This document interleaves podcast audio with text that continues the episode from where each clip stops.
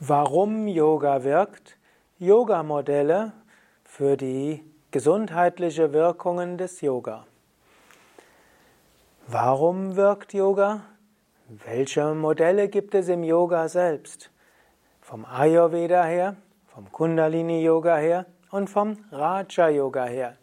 Darüber möchte ich heute sprechen. Mein Name Sukadev von www.yoga-vidya.de die moderne wissenschaftliche Forschung weiß, Yoga wirkt. Yoga wirkt als Prävention, Yoga hilft, dass Menschen gesünder bleiben, als wenn sie kein Yoga üben würden. Yoga hilft auch bei der bei gesundheitlichen Beschwerden, Yoga hilft bei der Heilung von Krankheiten. Bei manchen Erkrankungen kann die Yoga-Praxis allein die Selbstheilungskräfte so sehr stärken, dass die Krankheiten schneller verschwinden. Yoga kann Teil sein einer multimodalen Therapie, die sich also kombiniert mit schulmedizinischen Maßnahmen. Und Yoga kann auch hilfreich sein, um die Nebenwirkungen einer schulmedizinisch wirksamen Therapie zu reduzieren. Aber warum wirkt Yoga? Beim letzten Mal hatte ich darüber gesprochen, dass es schulmedizinische Erklärungen gibt, Yoga als Entspannungstechnik, Yoga als Sportart und Yoga als psychosomatische Funktionsaktualisierung zur Stärkung der Selbstheilkräfte. Drei schulmedizinische Modelle.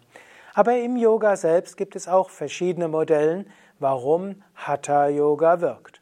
Und darüber möchte ich heute sprechen. Ich möchte heute auf vier Modelle eingehen, die aus dem Yoga-Bereich heraus erklären, warum wirkt Yoga. Zum einen Ayurveda, das indische Medizinsystem, könnte auch sagen die klassische indische Medizin. Zweitens Kundalini Yoga, der Yoga der Energie. Drittens Raja Yoga, man könnte sagen der psychologische Yoga. Und als viertes Jnana Yoga, der über die fünf Koshas spricht. Eine gewisse Weise ist das, was ich hier jetzt sage, eine Zusammenfassung von verschiedenem, was ich in dieser Yoga Vidya Schulungsreihe schon gesagt hatte. Jetzt aber zusammengefasst, warum wirkt Yoga für die körperliche und psychische Gesundheit? Gehe ich zunächst einmal ein auf Ayurveda. Ayurveda ist das klassische indische Medizinsystem, hat sich in Jahrtausenden entwickelt, gehört zu den komplexesten traditionellen Medizinsystemen, die es gibt. Ich will es jetzt nur verkürzt und etwas prägnant darstellen und die Ayurveda-Spezialisten mögen mir verzeihen, dass ich das Ganze erheblich simplifiziere, einfach um ein Erklärungsmodell aus dem Ayurveda zu zeigen, warum wirkt Hatha Yoga mit seinen Atemübungen, tiefen Entspannungen, dynamischen Körperübungen wie Sonnengruß und den statisch gehaltenen Asanas. Wenn wir im Ayurveda sehen, was sind Ursachen für Krankheit, dort könnte man sehr vereinfacht sagen, es gibt drei Ursachen von Krankheit. Das eine ist Ansammlung von Ama und Ama werden die Stoffwechselprodukte, Schlacken, das, was nicht abtransportiert werden kann. Im Ayurveda spricht man da zum einen von grobstofflichen, was man also im physischen Körper nachweisen kann. Es gibt aber auch feinstoffliche Amas, die letztlich die feinstofflichen Energiekanäle blockieren. Und hier würde Ayurveda sagen, bestimmte Lebensweisen fördern das Ansammeln von Ama und je mehr Ama im Körper ist, umso eher wird der Körper krank. Im Grunde genommen, wenn die Amas regelmäßig abtransportiert werden, dann wird der Körper gesund sein. Wenn aber zu viele Amas sind, dann behindert das die, die Funktionsweise des Körpers. Der Mensch wird krank. Und hier würde man sagen, Hatha Yoga hilft, Amas abzutransportieren.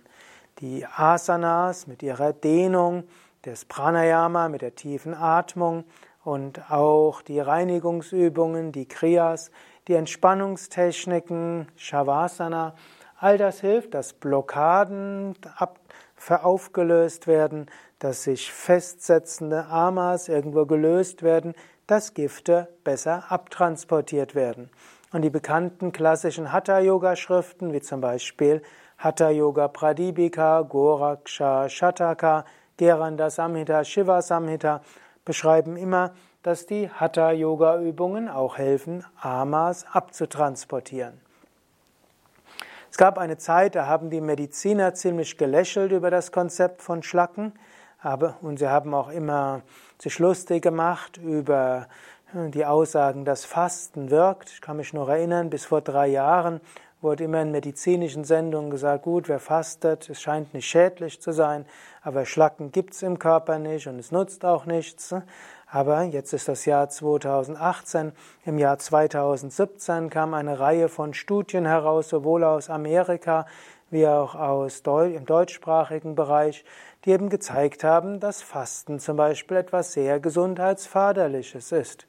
Und das ist eine interessante Wende, was mich auch immer wieder daran erinnert, dass die Schulmedizin zwar einen wissenschaftlichen Anspruch hat, aber diesem relativ häufig nicht gerecht wird, dass sie selbst aus einem schulmedizinischen Aberglauben heraus Dinge behauptet, ohne dass es eine Studienlage gibt, so wie die jahrzehntelange Behauptung, dass Fasten zu nichts gut ist, ohne dass das jemals untersucht wurde. Als sich Menschen die Mühe gemacht haben, haben sie plötzlich festgestellt, ja, Fasten ist sehr gut für die Gesundheit. Gut, und so ähnlich, als dann überlegt wird, warum wirkt das Fasten, wurde auch etwas auf der mikroskopischen Ebene untersucht und heute wird, sagt man durchaus, ja, es stimmt, dies, das Fasten hilft, bestimmte Stoffwechselprodukte besser abzubauen. Also das Konzept der Schlacken ist rehabilitiert, obgleich das Wort Schlacken natürlich auch irgendwie dumm ist. Schlacken sind eigentlich die Restprodukte, die bei der Verkoksung von Eisen zu Stahl entstehen. Sowas gibt es tatsächlich im menschlichen Körper nicht, aber irgendwie gibt es im Deutschen ja keinen klügeren Ausdruck. Also, Yoga hilft, Stoffwechselprodukte abzubauen. Yoga hilft, dass die Zwischenzellflüssigkeit in Gang kommt, dass die Lymphflüssigkeit in Gang kommt. Yoga hilft, Ablagerungen an Arterienwänden, an Venenwänden herauszubringen. Yoga hilft, dass sich in den Gelenken weniger Stoffe ansammeln.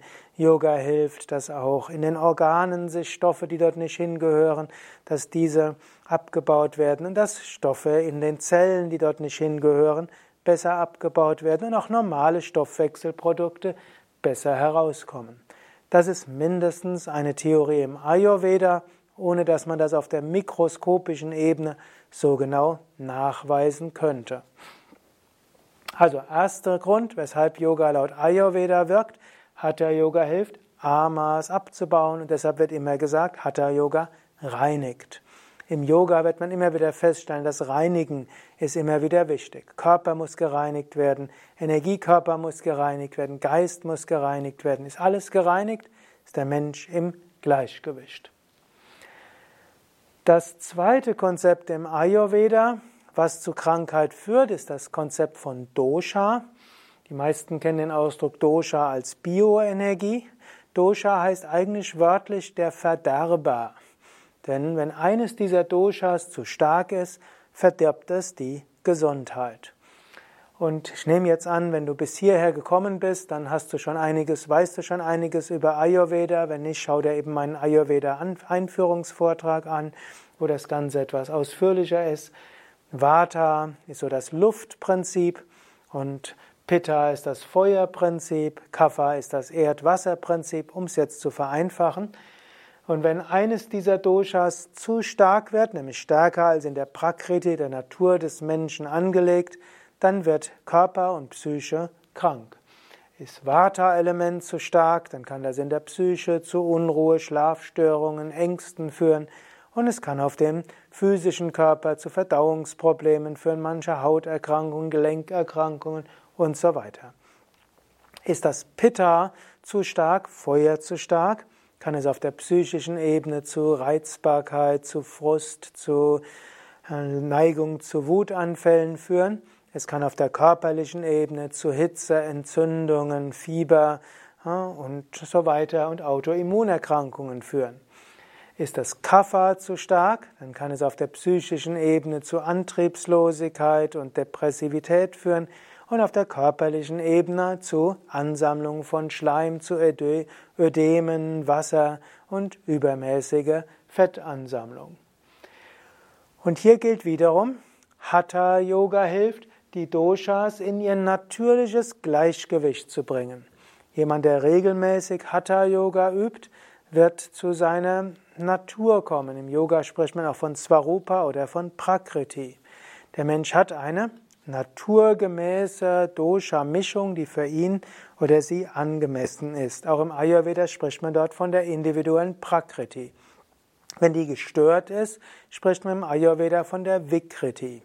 Und im Hatha Yoga wird immer wieder gesagt, in den alten Schriften, zum Beispiel Hatha Yoga Pradipika, dass die Yoga-Übungen helfen, dass man zu seiner natürlichen Prakriti kommt und dass ein Übermaß von irgendeiner Dosha reduziert wird. Es gibt dann bestimmte Übungen, die ein Dosha reduzieren, zum Beispiel Kapalabhati reduziert ein Übermaß von Kapha, Shitali Siddhkari ein Übermaß von Pitta. Oder auch hm, Ujjayi und Surya Beda überwinden ein Übermaß von Vata. Und dann gibt es die sogenannten Tridosha-Übungen, die, dazu, die als eine Übung dazu führen wollen, dass der ganze Körper ins natürliche Gleichgewicht kommt, wo zum Beispiel die Wechselatmung dazu gehört, die Vorwärtsbeuge, der Drehsitz und der Pfau, um nur die Übungen zu nennen, die die Hatha Yoga Pradipika beschreibt. Also ein Grund, weshalb Hatha Yoga gesund macht, ist, dass Hatha Yoga hilft, die Doshas in ihre natürliche Prakriti zu bringen und aus ihrer Vikriti herauszubringen. Und ein dritter Grund, weshalb man krank werden kann, ist Agni. Agni ist das Verdauungsfeuer im engeren Sinne. Im weiteren Sinne ist auch Agni das allgemeine Feuer für alle Transformationsprozesse im Körper, im weiteren Sinne sogar in der Psyche. Also wenn man zum Beispiel Nahrung aufnimmt, die muss verdaut werden. Und die Kraft der Verdauung nennt sich dort Agni. Es ist eben nicht nur wichtig, was wir essen, sondern auch wichtig, was kommt nachher ins Blut hinein. Und dann die Nährstoffe im Blut müssen dann ja auch wieder transformiert werden in, die, in das, was in die Zellen hineinkommt. Auch dafür sind wieder Agni zuständig, also verschiedene Arten des inneren Feuer. Und wenn das Verdauungsfeuer nicht so gut ist, dann wird man zum einen die Nährstoffe nicht absorbieren, die man braucht, und zum anderen werden bei der Verdauung auch wieder Amas entstehen. Und Amas können auch wieder dazu führen, dass, dass die drei Doshas ins Ungleichgewicht kommen. Und so ist wichtig, dass Agni ausreichend stark ist. Im Ayurveda gibt es natürlich auch Techniken, um Amas abzubauen. Da gibt es diese ganzen Reinigungstechniken, die man ja auch in der Panchakarma-Kur, in der sogenannten Ama-Kur verbindet. Es gibt bestimmte Übungen und Ernährungen und Kräuter und Tees und so weiter, äh, die man nutzen kann, um ein Übermaß eines Doshas abzubauen. Und es gibt bestimmte Dinge, die Agni in Gang setzen, wozu dann ja zum Beispiel Ingwerwasser gehören kann oder vor dem Essen eine Ingwerscheibe mit etwas Zitronensaft zu essen. Und auch von Triphala wird manchmal gesagt, es hilft Amas abzubauen oder auch Agni zu erhöhen. Und so gibt es eben auch eine Menge von Yoga-Übungen, die auch Agni erhöhen und damit die Verdauungskraft verbessern. Dazu gehört dann die Vorwärtsbeuge, dazu gehört Drehsitz, dazu gehört auch der Pfau, in die Asanas zu nennen, die die Hatha Yoga Pradipika beschreibt. Dazu gehört auch Bastrika und Ujjayi und diverse andere Übungen. Also vom Standpunkt des Ayurveda, Yoga wirkt, indem es Amas abbaut, die Doshas in ihr natürliches Gleichgewicht bringt, Agni erhöht und das trägt dann zu einer guten Gesundheit bei. In diesem Sinne können wir Hatha Yoga durch die Ayurveda Terminologie gut beschreiben.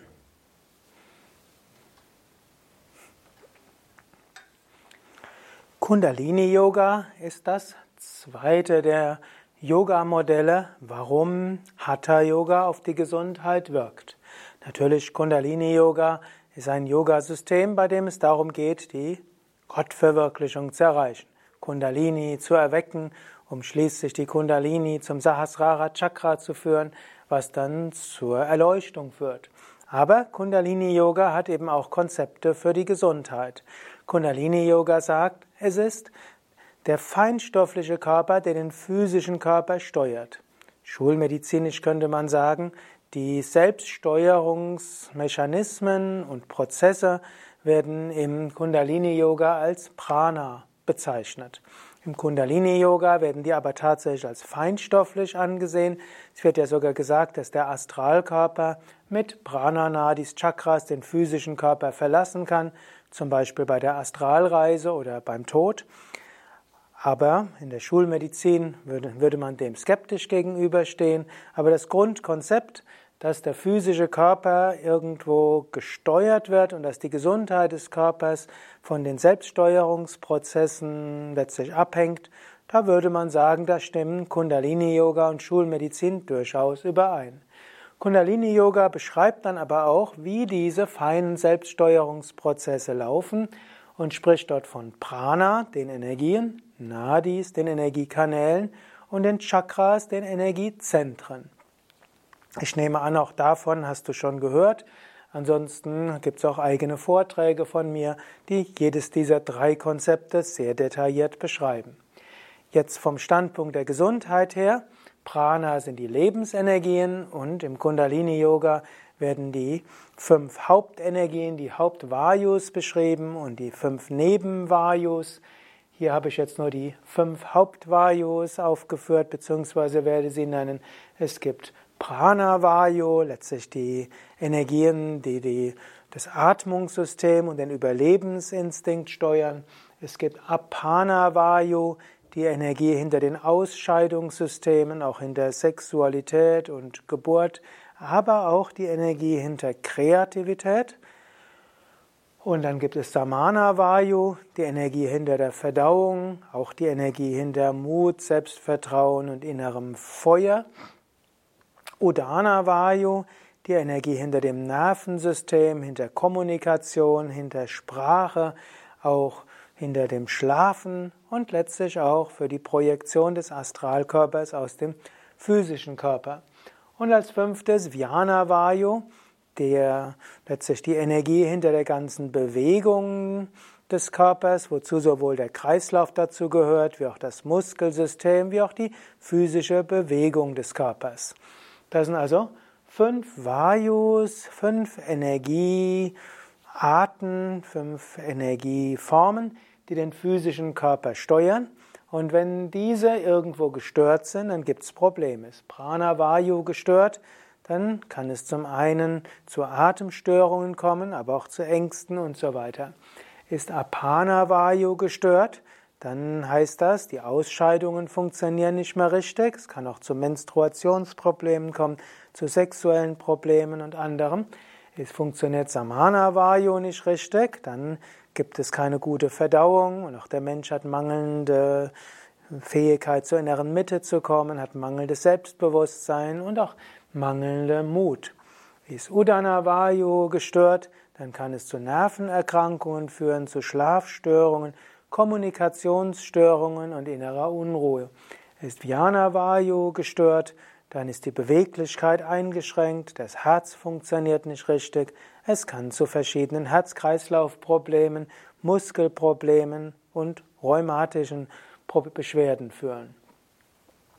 Und so wird im Kundalini-Yoga gesagt, um gesund zu sein, muss man Pranavayu aktivieren und harmonisieren, Apanavayu, Samanavayu, Udanavayu und Vyanavayu. Und wiederum wird gesagt, bestimmte Übungen wirken auf Pranavayu, zum Beispiel die Atemübungen. Bestimmte Übungen wirken auf Apanavayu, zum Beispiel die Umkehrstellungen, Mula Bandha, Ashwini Mudra, Vajroli Mudra. Bestimmte Yoga-Übungen wirken auf Samanavayu. Dazu gehört eben bestimmte Bauchübungen wie Uddiyana Bandha, Agnisara, Nauli. Dazu gehören bestimmte Asanas, wie zum Beispiel Vorwärtsbeuge, Drehsitz, Pfau. Und dazu gehört auch einfach der tiefe, bewusste Bauchatem mit Verankerung im Bauch. Bestimmte Übungen wirken auf Udana Vayu, eben zum Beispiel die Tiefenentspannung und die Meditation und das Mantra singen. Und bestimmte Übungen wirken auf Vyana Vayu. Dazu gehören zum Beispiel eben die Asanas und der Sonnengruß. Und so wird, würde man sagen, im Kundalini-Yoga, die ganzen Hatha-Yoga-Übungen sorgen dafür, dass die fünf Vayus harmonisch fließen. Das trägt zur Gesundheit bei. Ein weiteres Konzept im Ayurveda für, äh, im Kundalini Yoga für Gesundheit sind die Nadis. Im Kundalini Yoga wird gesagt, wir haben 72.000 Nadis und die Nadis sind diejenigen, die die Pranas transportieren und wenn diese verstopft sind, fließt Prana nicht richtig und dann gibt es wieder Erkrankungen. Das ist durchaus ähnlich, wie wir es in dem, der traditionellen chinesischen Medizin haben, wovon Meridianen gesprochen wird und auch gesagt wird, dass Qi, also die Lebensenergie, blockiert sein kann. Sie kann entweder aufgestaut sein oder nicht hinkommen. Das führt zu Erkrankungen. Und so heißt es, dass die Yoga-Übungen die Nadis reinigen und öffnen. Wenn du zum Beispiel in der Vorwärtsbeuge bist, dann werden die Nadis entlang der Rückseite der Beine und entlang des Rückens gedehnt und es wird ein sanfter Druck ausgeübt und auf andere Nadis wird durch das Drücken eine bestimmte Stimulation ausgeübt. Oder wenn du in der Rückbeuge bist, dann werden andere Nadis auseinandergezogen und so geöffnet. Oder wenn du den Pfau machst, dann ist ein bestimmter Druck auf den Bauch dort. Und das wiederum hat auch eine Wirkung auf die verschiedenen Nadis dort. Und so helfen die verschiedenen Asanas, diese Nadis zu reinigen. Von besonderer Wichtigkeit gelten dann auch drei Nadis, von denen du sicher auch gehört hast. Ida Pingala und Sushumna und Ida ist die Trägerin der Mondenergie, Pingala die Trägerin der Sonnenenergie und Sushumna wird manchmal genannt die Trägerin der Feuerenergie oder eben auch letztlich diejenige, die alles zum Gleichgewicht bringt. Und hier könnte man sagen, bestimmte Erkrankungen hängen damit zusammen, dass Ida zu schwach ist oder zu stark ist. Zum Beispiel, man immer kalt ist, wer Antriebslosigkeit hat oder auch hyperemotional, ohne irgendetwas bewegen zu können, ist oft jemand, der zu viel Ida hat und Pingala blockiert hat. Dagegen jemand, der ständig Hitze hat und, ständig und leicht jähzornig wird, aber nicht zur Ruhe kommen kann, der hat oft einen äh, geöffneten Pingala-Kanal, aber Ida geschlossen. Und so gilt es, Ida und Pingala zu öffnen. Und um diese zu öffnen, dazu gibt es in besonderem Maße die Wechselatmung Anuloma Viloma. Und so sagt doch die Hatha Yoga Pradipika, wer Wechselatmung übt, der hat zum einen ein harmonisches Energiesystem und erfreut sich guter Gesundheit. Also, zweites Konzept im Kundalini Yoga sind die Nadis, die Energiekanäle. Letztlich verbindet sich natürlich auch Kundalini Yoga mit Ayurveda. Im Ayurveda wird auch von den sogenannten Marmas gesprochen, den Energie Zentren oder Punkten oder Energiefeldern. Es gibt ja auch die Marma-Massage, wo diese Energiefelder aktiviert werden sollen. Und das sind dann zum Teil Chakras und zum Teil sind es die Punkte oder Felder, die verhindern, dass Prana fließen kann, wenn sie blockiert sind. Gut, und so könnte man sagen, Hatha-Yoga-Praxis ist auch so etwas wie eine sanfte Marma-Massage und Marma-Entblockierung sodass die Energie durch die Nadis fließen kann und Chakras sich öffnen. Und so sind wir auch schon beim dritten Aspekt von Kundalini Yoga, der gesundheitlich relevant ist. Das ist der Aspekt der Chakras. Chakra ist, wie du sicherlich weißt, ein Energiezentrum. Es gibt sehr viele Chakras. Letztlich auf jeder der Nadis gibt es mehrere Chakras und jeder Kreuzungspunkt von Nadis ist auch ein Chakra. Im Ayurveda wird zum Beispiel gesprochen von 108 Marmas und diese Marmas sind auch alle Chakras und in den Kundalini-Yoga-Schriften wird von sieben Hauptchakras gesprochen und manchmal mit ein von einigen Nebenchakras. Bei Yoga Vidya sprechen wir gerne von den sieben Hauptchakras in der Sushumna und an den fünf Kshetra-Chakras, den Ausstrahlungen im vorderen Teil des Körpers so das wird typischerweise in einer Yogalehrerausbildung zwölf Chakra-Namen vermitteln. Gut, und wenn die Chakras geöffnet sind, dann kann der Körper gesund sein. Und so gilt es zunächst einmal, die Marmas zu öffnen, und das geschieht wiederum durch die Asanas, und es gilt, die Chakras entlang der Sushumna zu öffnen. Und hier würde Kundalini Yoga wiederum sagen, bestimmte Erkrankungen hängen zusammen mit bestimmten Chakras. Also Muladhara Chakra ist zum Beispiel das Erdchakra. Dann gibt es Svadhisthana Chakra, ist das Wasserchakra, das eben auch mit Blasenfunktionen, Sexualität zu tun hat. Manipura Chakra ist das Feuerchakra, was auch mit Verdauung zu tun hat. Anahata Chakra ist das Herzchakra, was natürlich mit Herz-Kreislauf und Lungensystem zu tun hat. Vishuddha Chakra ist das Chakra im Hals, welches auch in Verbindung steht mit der mit Kommunikation und Nervensystem. Agnya Chakra ist das Zentrum der Erkenntnis, Stirnchakra, welches auch mit dem Gehirn und mit Intuition und Erkenntnis zu tun hat. Und Sahasrara Chakra, Scheitelchakra, hängt auch zusammen mit dem Gefühl der Verbundenheit mit einer höheren Wirklichkeit. Kundalini Yoga würde eben auch wiederum sagen, für eine gute Gesundheit bedarf es einer gewissen Öffnung der verschiedenen Chakras und bestimmte Erkrankungen hängen mit einer teilweisen Blockaden von einem oder mehrere dieser Chakren zusammen. Öffne deine Chakras und dann wirst du auch gesünder sein.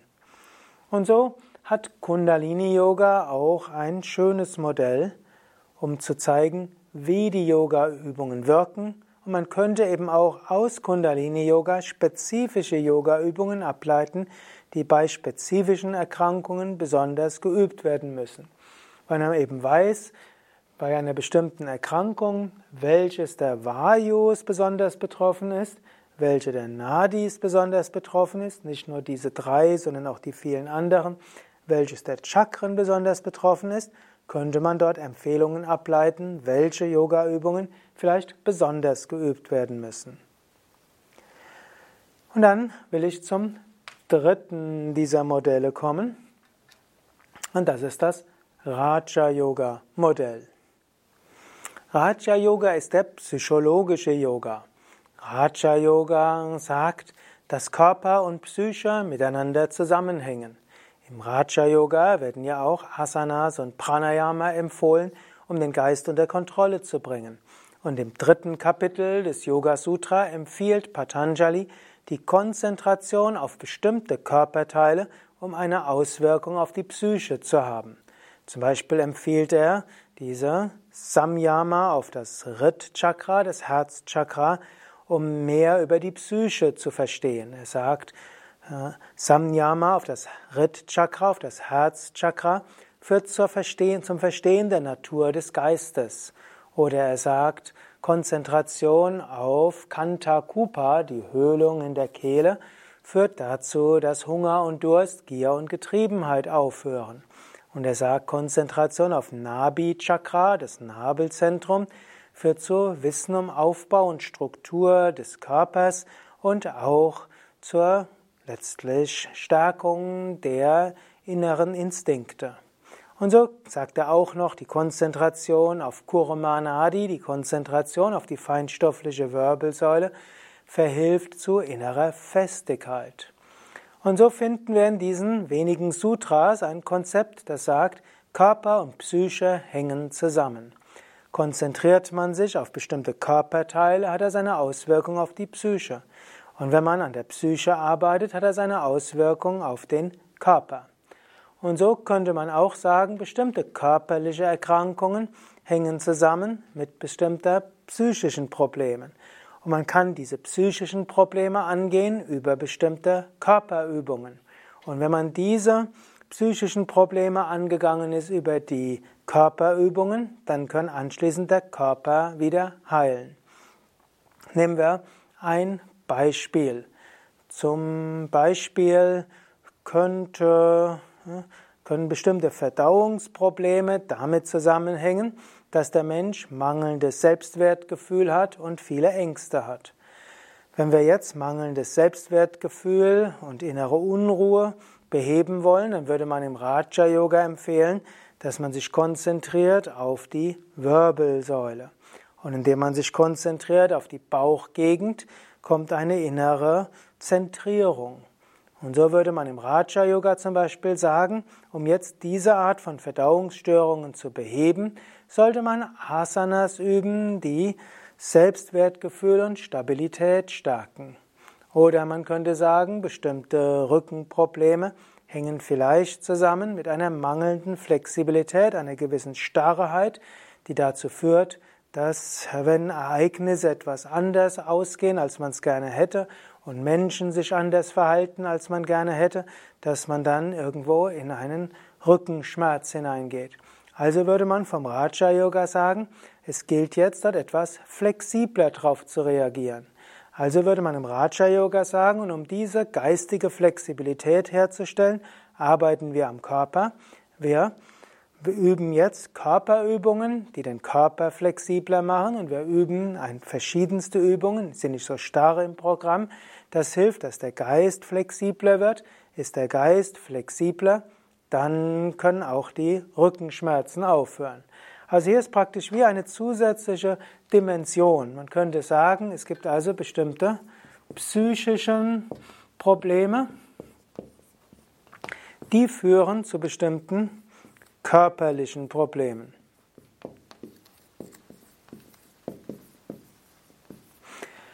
Die körperlichen Probleme könnte man isoliert betrachten und zum Beispiel bei Rückenbeschwerden sagen, wir müssen die Rückenmuskeln stärken. Also machen wir bei Lendenproblemen zum Beispiel äh, Heuschrecke und Kobra und wir müssen vielleicht die Bauchmuskeln auch stärken und wir sollten etwas Drehsitz üben.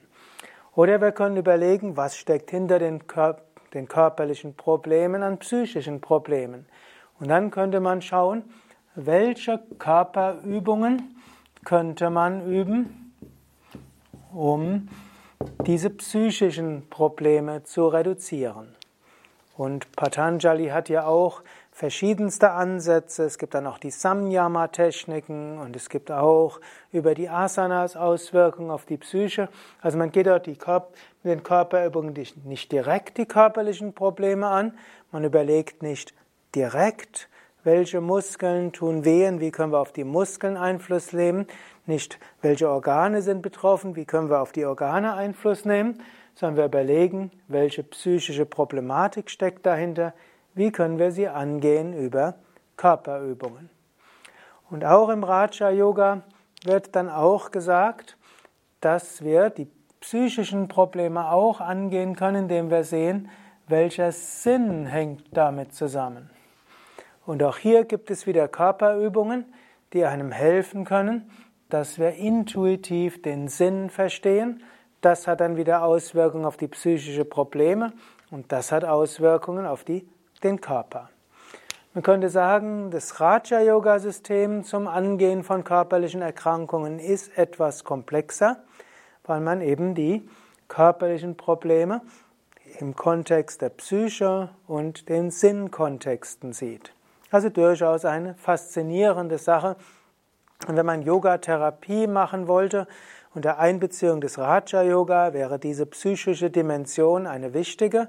Wobei eben im Unterschied zur Psychotherapie und auch der Psychosomatik, wo man feststellt, welche psychische Problematik steckt da, dann überlegt man, wie kann man das mit psychotherapeutischen Methoden angehen. Könnte man natürlich auch in der psychologischen Yogatherapie, würde man es im Hatha-Yoga machen, über den Umweg, dass man schaut, mit welchen Hatha-Yoga-Übungen kann man die psychischen Probleme angehen. Ich glaube, ich habe es oft, oft genug wiederholt, dass du das Konzept verstehst. Ja, dann will ich noch das vierte Konzept angehen, nämlich das Konzept des Jnana Yoga, die fünf Koshas. Jnana Yoga ist der Yoga des Wissens und der Erkenntnis. Jnana Yoga beruht auf dem Vedanta-System, das gerade von Shankaracharya in seinen Schriften wie Viveka Chudamani gut dargelegt worden ist und dort steht unter anderem das Fünf-Kosha-Modell.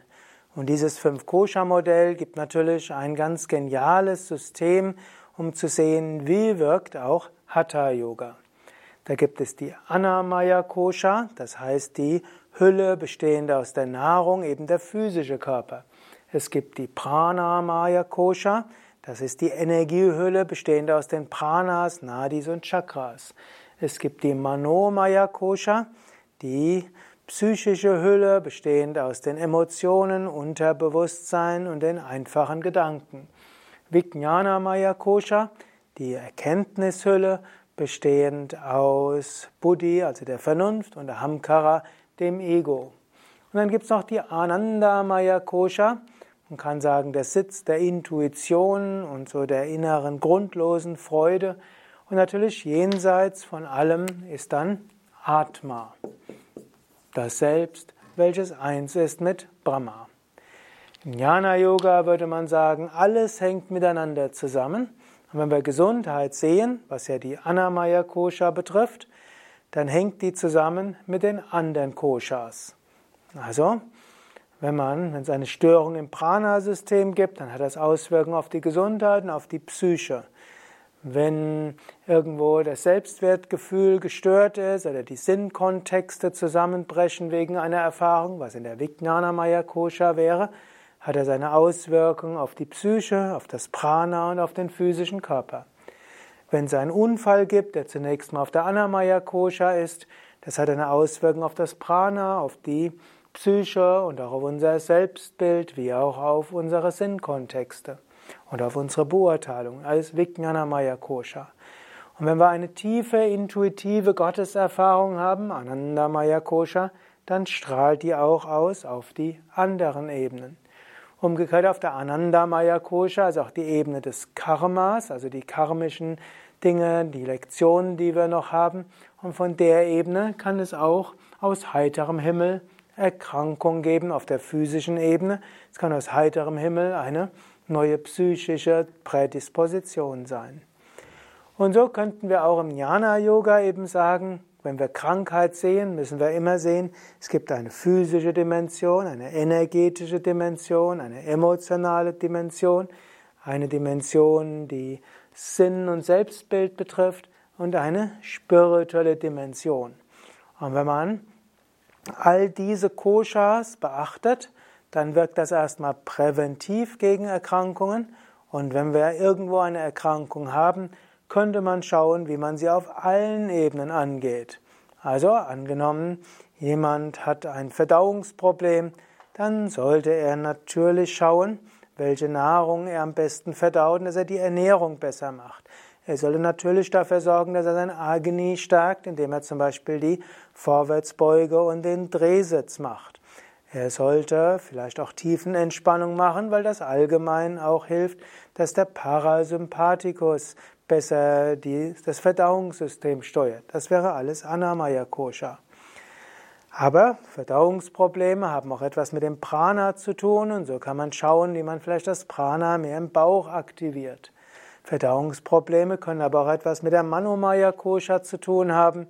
Bestimmte Ängste, auch vielleicht bestimmte ältere Ängste, vielleicht bestimmte Emotionen, vielleicht bestimmte Reaktionsmuster. Also könnte man auf der Ebene arbeiten. Letztlich kann aber auch Verdauungsprobleme etwas mit Selbstbild zu tun haben und mit voreiligen Beurteilungen von Situationen oder auch einen mangelnden Sinnkontext, was die Vijnana Maya Kosha betrifft. Und manchmal ist das auch eine tiefe spirituelle Lektion, die sich vielleicht auf ersten Blick nicht erschließt. Und so würde man in einer Jnana-Yoga-Betrachtung all diese Dinge hineinbringen, aber sich dann bewusst machen, ganz so tragisch ist es auch nicht. Denn meine wahre Natur ist Atma, höchstes Selbst, Satchitananda, Sein, Wissen, Glückseligkeit. Letztlich betrifft Gesundheit und Krankheit nur meine Koshas, ich selbst bin davon unberührt. Und Swami Shivananda wird in seinen Büchern auch nicht müde zu sagen, wenn man sich bewusst ist, ich bin das unsterbliche Selbst, wenn man sich nicht so sehr sorgt für um Körper und Psyche, dann werden Körper und Psyche von selbst besser funktionieren. Zu viel Sorge um Körper und Psyche ist dann nicht förderlich für die Erkrankung. Und so ist es gut, manchmal zu Atma zu gehen, sich Bewusstsein zu machen, meine wahre Natur, sein Wissen, Glückseligkeit und dann die verschiedenen Yoga-Techniken zu nutzen, um seine Koshas zu harmonisieren. Ja, das war jetzt praktisch ein Kurzdurchlauf durch, die, durch einige der Yoga-Systeme und warum Yoga wirkt vom Yoga-Standpunkt aus. Ich habe jetzt natürlich nicht über Karma so sehr gesprochen, das ist irgendwo hier mit beinhaltet. Also zum einen Karma Yoga, Karma hat was mit Ananda Maya Kosha zu tun und Karma Yoga heißt ja auch etwas Sinnvolles tun für andere.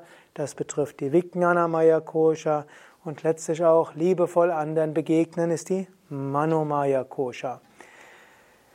Ja, vom Bhakti Yoga habe ich jetzt auch noch nicht so viel gesprochen. Der Bhakta würde sagen, bete zu Gott und vertraue darauf, Gott macht alles und dann wird schon alles gut gehen. Aber jetzt im engeren Sinne gesundheitlich relevant ist Ayurveda mit Ama, Dosha und Agni, ist Kundalini Yoga mit den Konzepten Prana, Nadi, Chakra, ist Raja Yoga mit dem Konzept, dass Körper und Psyche in Wechselwirkung stehen und ist Jnana Yoga, welches den Menschen sieht in den fünf Koshas, aber auch sagt, wir sind jenseits der Koshas. Und wenn man all das gut betrachtet, dann weiß man auch, warum Hatha Yoga wirkt. Es löst Ama auf, Unreinheiten, bringt die Doshas in ihre natürliche Funktion, Prakriti, und sorgt dafür, dass Agni stark ist. Hatha Yoga hilft, Prana in all die fünf Pranas gut fließen zu lassen. Öffne die Nadis, öffne die Chakras. Raja Yoga wirkt auf die verschiedenen Körpersysteme. Über die Körperübungen werden letztlich auch die psychischen Probleme angegangen und das wiederum wirkt auf den Körper. Und Jnana Yoga sieht die Wirkung der Hatha Yoga Übungen auf allen fünf Koshas. Jetzt habe ich natürlich davon gesprochen, warum Yoga wirkt, im Sinne von Hatha Yoga wirkt. Denn darum geht es oft in wissenschaftlichen Studien. Da wird man feststellen, die Yoga-Übungen, Asana, Pranayama, Sonnengruß, Tiefenentspannung, die wirken für die Gesundheit. Und diese Gesundheitswirkungen des Hatha Yoga können wir erläutern anhand dieser Modelle, dieser Yoga-Wege dass darüber hinaus Meditieren auch gesund ist, dass eine spirituelle Lebenseinstellung gesund ist, dass Mantra singen gesund ist, dass noch vieles andere, was wir im Yoga machen, gesund ist, ist dann nochmal ein anderes Thema. Aber vielleicht hast du jetzt einige Anregungen bekommen, zu verstehen, warum die Hatha-Yoga-Übungen gut wirken für die Gesundheit, zusätzlich zu den schulmedizinischen Erklärungen, auf die ich in den nächsten Vorträgen etwas genauer eingehen will. Ja, das war's für heute. Mein Name Sukadev, Kamera und Schnitt Nanda. Wir sind von www.yoga-vidya.de. Hat dir dieser Vortrag gefallen, dann klicke doch jetzt auf Daumen hoch oder gefällt mir. Und wenn du denkst, dass dieser Vortrag auch für andere hilfreich sein kann, dann teile ihn doch zum Beispiel auf Facebook, Twitter, WhatsApp oder deinem bevorzugten sozialen Netzwerk. Danke. Dies war ein Vortrag aus der Reihe Gesundheitswirkungen des Yoga, ein Vortrag aus der Reihe Yoga Vidya Schulung, einige hundert Vorträge zum Thema der ganzheitliche Yoga in der Yoga Vidya Tradition, auch Begleitmaterial für die Yoga Vidya Yogalehrerausbildung. Wenn du was sehr Gutes tun willst für deine Gesundheit, dann besuche regelmäßig Yogakurse. Noch besser, komm doch mal oder mal wieder zu einer Yoga-Ferienwoche in einem der Yoga Vidya Ashrams. Wir haben bei Yoga Vidya Ashrams, also Yoga-Zentren mit Übernachtungsmöglichkeit in Bad Meinberg, Teutoburger Wald, Europas größter Yoga-Ashram, vermutlich der größte Yoga-Ashram außerhalb von Indien. Wir haben Yoga-Ferienwochen an der Nordsee, im Allgäu und auch im Westerwald.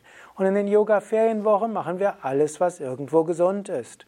Zum einen gibt es zweimal am Tag die Möglichkeit für Hatha-Yoga mit Asana, Pranayama, Tiefenentspannung. Es gibt Meditation, es gibt Mantra-Singen, es gibt sehr gesundes Vollwertessen äh, und das auch sehr lecker schmeckt. Es gibt wunderschöne Natur, Spaziergänge und in diesen Ashrams gibt es natürlich noch weitere Freizeitmöglichkeiten, die auch gesund sind. Und nicht zu verachten auch Zusammensein mit Menschen mit ähnlichem Interesse, die sich auch gesundheitlichen und spirituellen Themen gerne widmen. Komm doch oder komm doch mal wieder zu einer zum Beispiel Yoga-Ferienwoche. Alle Informationen auf www.yoga-vidya.de stay